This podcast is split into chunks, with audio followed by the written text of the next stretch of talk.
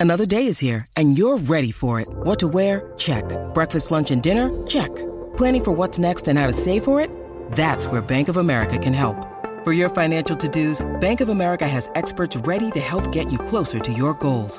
Get started at one of our local financial centers or 24-7 in our mobile banking app. Find a location near you at bankofamerica.com slash talk to us. What would you like the power to do?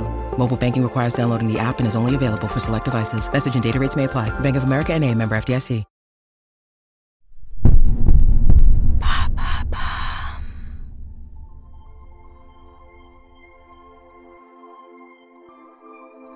C'est un des mythes littéraires les plus connus au monde. L'histoire de Tristan et Iseult fut d'abord orale, transmise au Moyen Âge par les jongleurs et les trouvères. Adaptée à maintes reprises, elle trouve un écho particulier dans notre imaginaire collectif. Tristan et Iseult, c'est l'amour total, la passion dévastatrice, plus forte que tout, jusqu'à la mort. Une histoire de dragon, de filtres et de ruse, une histoire d'amour.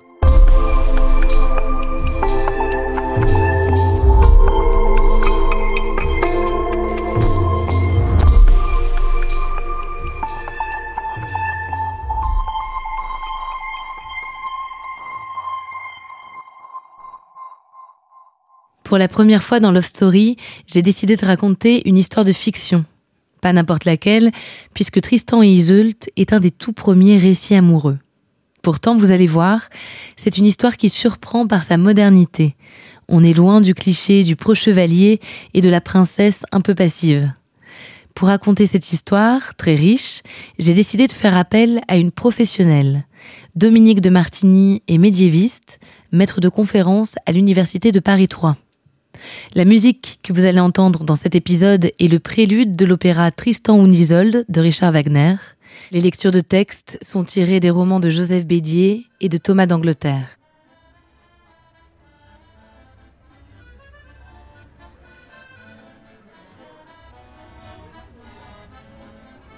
« 1900, Paris. L'éditeur Henri Piazza présente au public le roman de Tristan et Iseult. Son jeune auteur s'appelle Joseph Bédier, un professeur de lettres érudit spécialisé dans la période du Moyen Âge.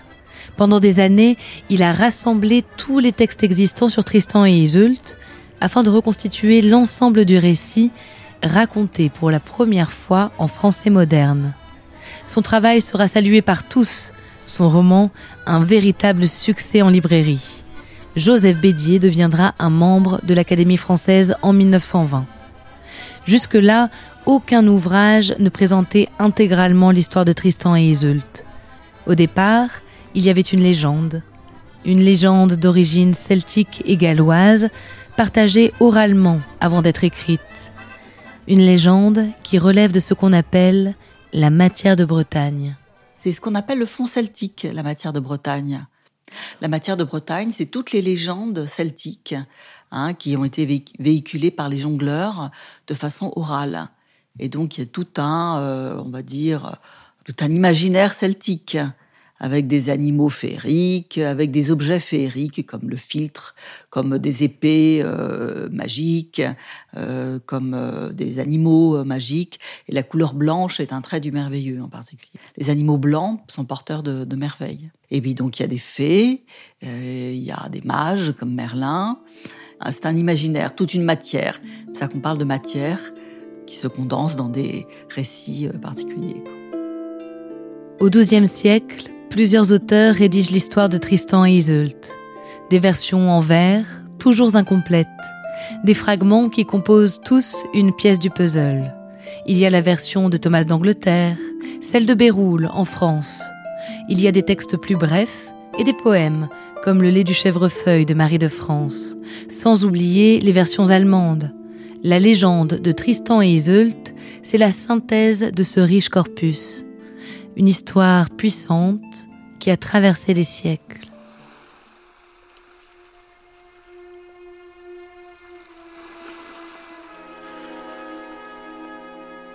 Tristan est orphelin.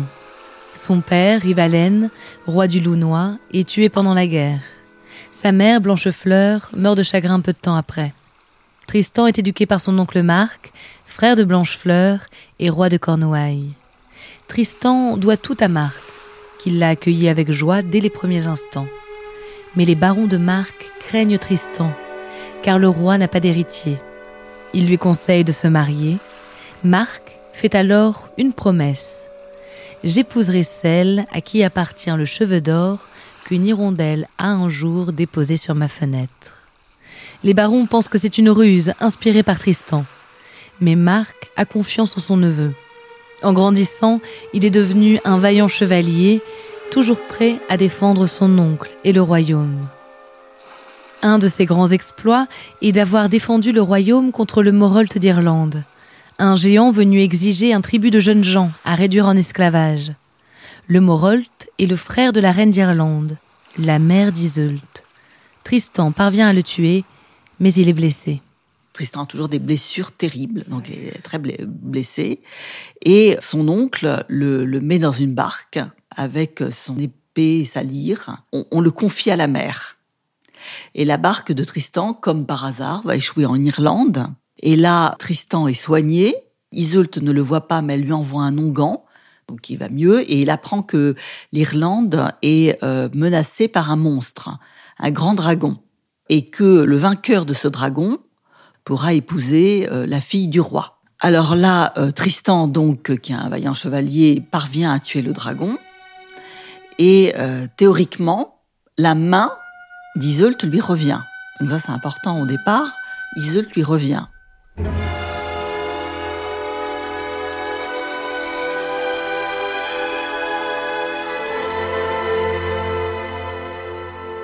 Iseult est une jeune femme magnifique, à la chevelure d'or.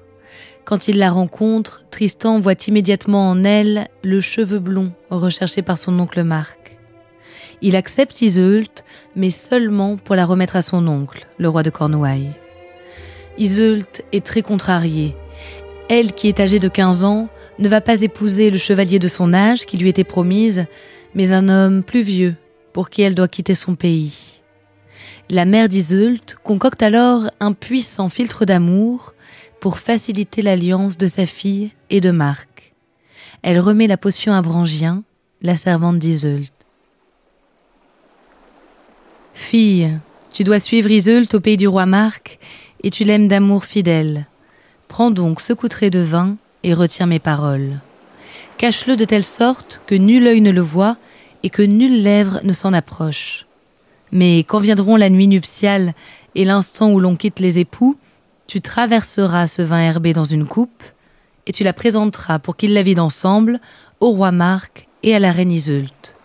Prends garde, ma fille, que seul il puisse goûter ce breuvage, car telle est sa vertu. Ceux qui en boiront ensemble s'aimeront de tout leur sens et de toute leur pensée, à toujours, dans la vie et dans la mort. Un bateau est apprêté et l'équipage quitte l'Irlande pour les Cornouailles. Un jour, les vents tombèrent et les voiles pendaient dégonflées le long du mât. Tristan fit atterrir dans une île et, lassés de la mer, les cent chevaliers de Cornouailles et les mariniers descendirent au rivage. Seul Iseut était demeuré sur la nef et une petite servante. Tristan vint vers la reine et tâchait de calmer son cœur. Comme le soleil brûlait et qu'ils avaient soif, ils demandèrent à boire. L'enfant chercha quelques breuvages, tant qu'elle découvrit le coutret confié à Brangien par la mère d'Iseult. J'ai trouvé du vin, leur cria-t-elle. Non, ce n'était pas du vin, c'était la passion. C'était l'âpre joie et l'angoisse sans fin et la mort. L'enfant remplit un hanap et le présenta à sa maîtresse. Elle but un long trait le tendit à Tristan, qui le vida. À cet instant, Brangien entra et les vit qui se regardaient en silence, comme égarés et comme ravis. Elle vit devant eux le vase presque vide et le hanap. Elle prit le vase, courut à la poupe et le lança dans les vagues et gémit. Malheureuse, maudit soit le jour où je suis née, et maudit soit le jour où je suis montée sur cette nef. Iseult, ami, et vous, Tristan, c'est votre mort que vous avez bu. De nouveau, la nef cinglait vers Tintagel. Il semblait à Tristan qu'une ronce vivace, aux épines aiguës, aux fleurs odorantes, poussait ses racines dans le sang de son cœur, et par de forts liens enlaçait au beau corps d'Iseult son corps et toute sa pensée et tout son désir. Iseult l'aimait, elle voulait le haïr, pourtant. Ne l'avait-il pas vilement dédaigné? Elle voulait le haïr et ne pouvait irriter en son cœur de cette tendresse plus douloureuse que la haine. Au troisième jour, comme Tristan venait vers la tente, dressée sur le pont de la nef, où Iseut était assise, Iseut le vit s'approcher et lui dit humblement Entrez, Seigneur. Reine, dit Tristan, pourquoi m'avoir appelé Seigneur? Ne suis-je pas votre homme lige, au contraire, et votre vassal, pour vous révérer, vous servir et vous aimer comme ma reine et madame Iseult répondit Non, tu le sais, que tu es mon Seigneur et mon maître. Tu le sais, que ta force me domine et que je suis ta serve. Elle posa son bras sur l'épaule de Tristan. Des larmes éteignirent le rayon de ses yeux, ses lèvres tremblèrent. Il répéta Ami, qu'est-ce donc qui vous tourmente? Elle répondit L'amour de vous. Alors il posa ses lèvres sur les siennes. Mais, comme pour la première fois tous deux goûtaient une joie d'amour, Brangien qui les épiait poussa un cri et les bras tendus, la face trempée de larmes, se jeta à leurs pieds. Malheureux, arrêtez-vous et retournez si vous le pouvez encore. Mais non, la voix est sans retour. Déjà la force de l'amour vous entraîne et jamais plus vous n'aurez de joie sans douleur. C'est le vin herbé qui vous possède, le breuvage d'amour que votre mère Iseult m'avait confié. Seul le roi Marc devait le boire avec vous, mais l'ennemi s'est joué de nous trois et c'est vous qui avez vidé le Hanap.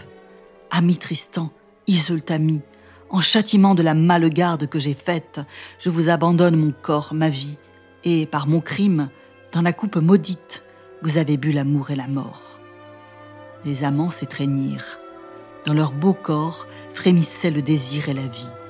Tristan dit Vienne donc la mort. Et quand le soir tomba, sur la nef qui bondissait plus rapide vers la terre du roi Marc. Liés à jamais, ils s'abandonnèrent à l'amour. Arrivée à Tintagel, Iseult épouse Marc et devient reine. N'étant plus vierge, elle envoie Brangien à sa place dans le lit de Marc pour la nuit de noces. Ce ne sera pas la première ruse. Tristan et Iseult font preuve d'une inventivité hors du commun pour se voir. Ils usent de stratagèmes, de déguisements, pour être réunis. Quand ils sont loin l'un de l'autre, ils souffrent le martyr. Ils vivent une passion dévorante qui les fait souffrir. Jamais ils ne semblent rassasiés l'un de l'autre. Les barons de Marc, qui gardent toujours un œil sur Tristan, finissent par les démasquer et par avertir le roi. Tristan est d'abord chassé du château, puis pardonné par Marc. Mais de nouvelles découvertes les incriminent. Tristan et Iseult sont condamnés à être brûlés vifs. Une fois encore, la ruse et le courage les sauvent. Ils parviennent à s'enfuir ensemble. Ils trouvent refuge dans la forêt du Mauroy. Là-bas, ils vivent en pleine nature sauvage, à l'abri du regard de la cour.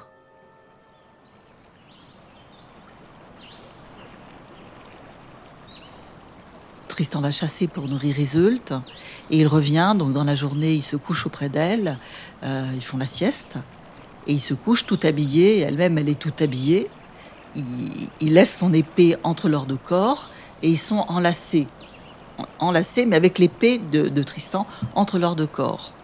Un forestier les surprend, prévient le roi Marc. Marc arrive, voit les deux corps enlacés, mais voit qu'ils sont habillés et avec l'épée de Tristan au milieu.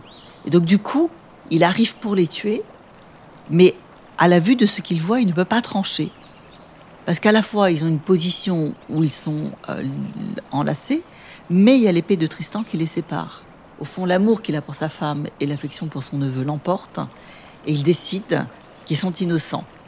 Et il s'en va.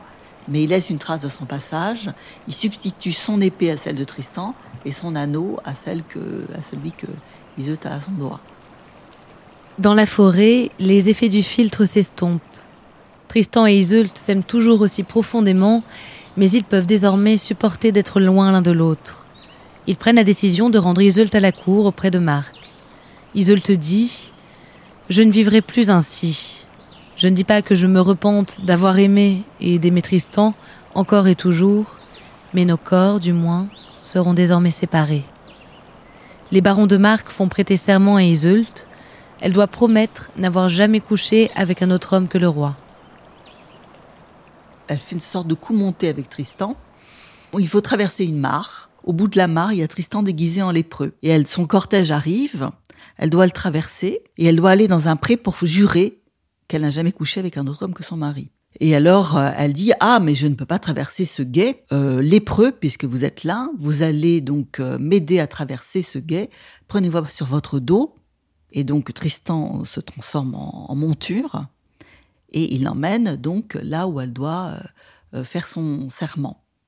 Elle doit jurer sur les reliques qu'elle n'a jamais tenu entre ses cuisses un autre homme que son mari. Et donc elle jure qu'elle n'a jamais tenu entre ses cuisses un autre homme que son mari le roi Marc et ce lépreux qui l'a aidé à passer le guet.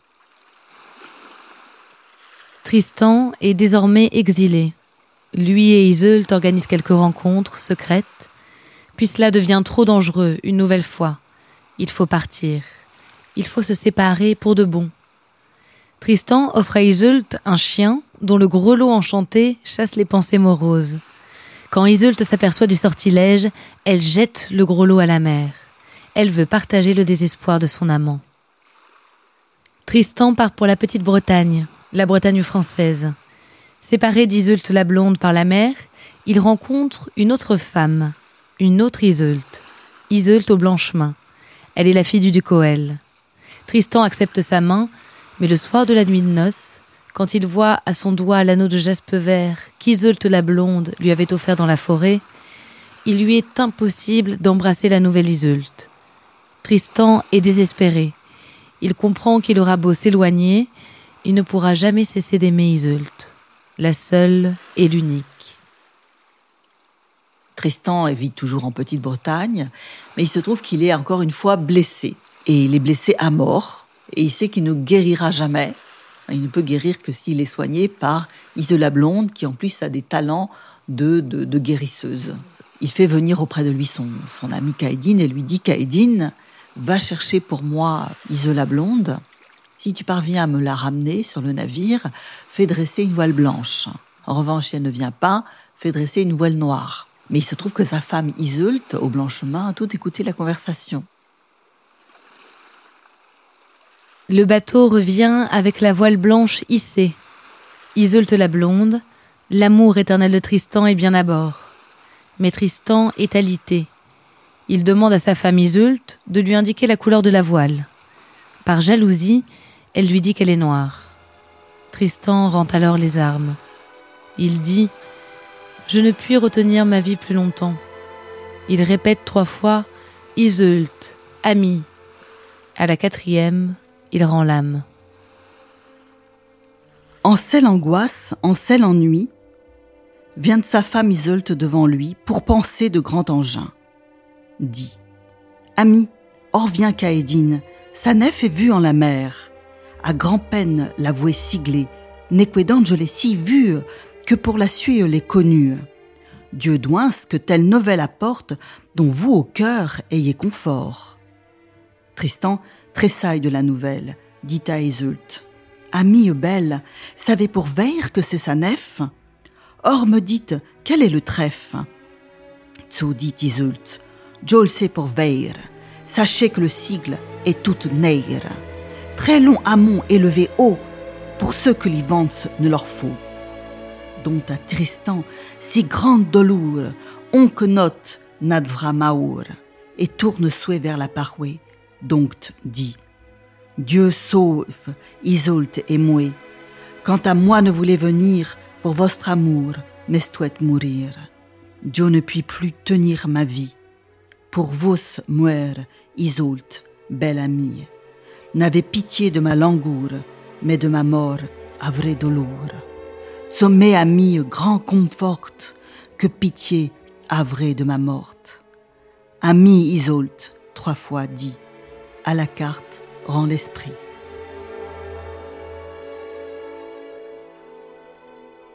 Quand Isoult la blonde arrive au chevet de Tristan et constate sa mort, Sa souffrance est telle qu'elle se laisse mourir, elle aussi, de chagrin. Quand le roi Marc apprend la mort de Tristan et Iseult, il décide de les faire enterrer côte à côte. Et dès la première nuit, des ronces jaillissent de leurs deux tombes pour se rejoindre. Iseult et Tristan, ensemble, au-delà de la mort.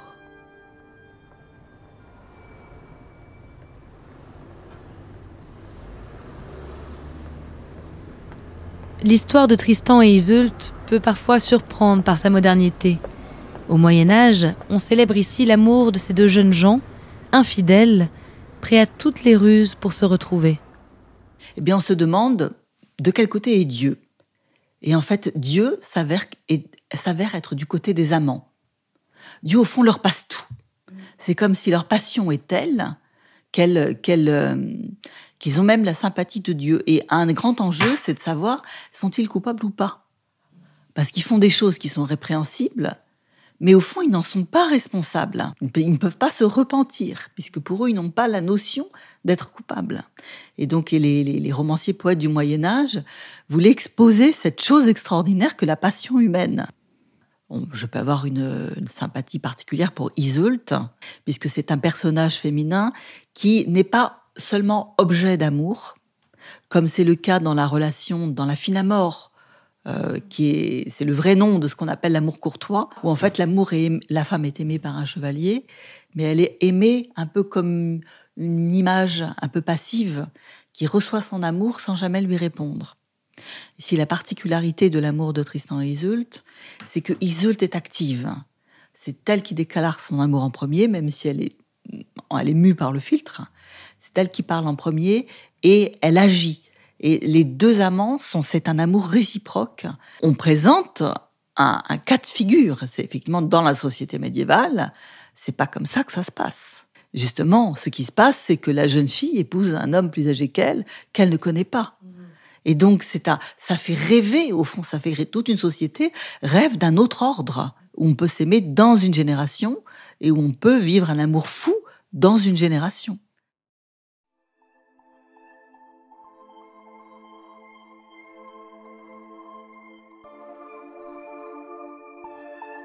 L'histoire de Tristan et Iseult n'a cessé d'inspirer siècle après siècle. Dans l'éternel retour de Delannoy et Cocteau, Tristan devient Patrice et Iseult Nathalie. Il y a aussi les opéras, les pièces de théâtre, les chansons populaires.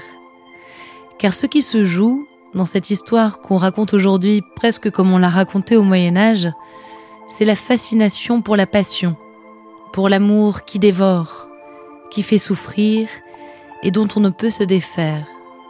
Un amour éternel.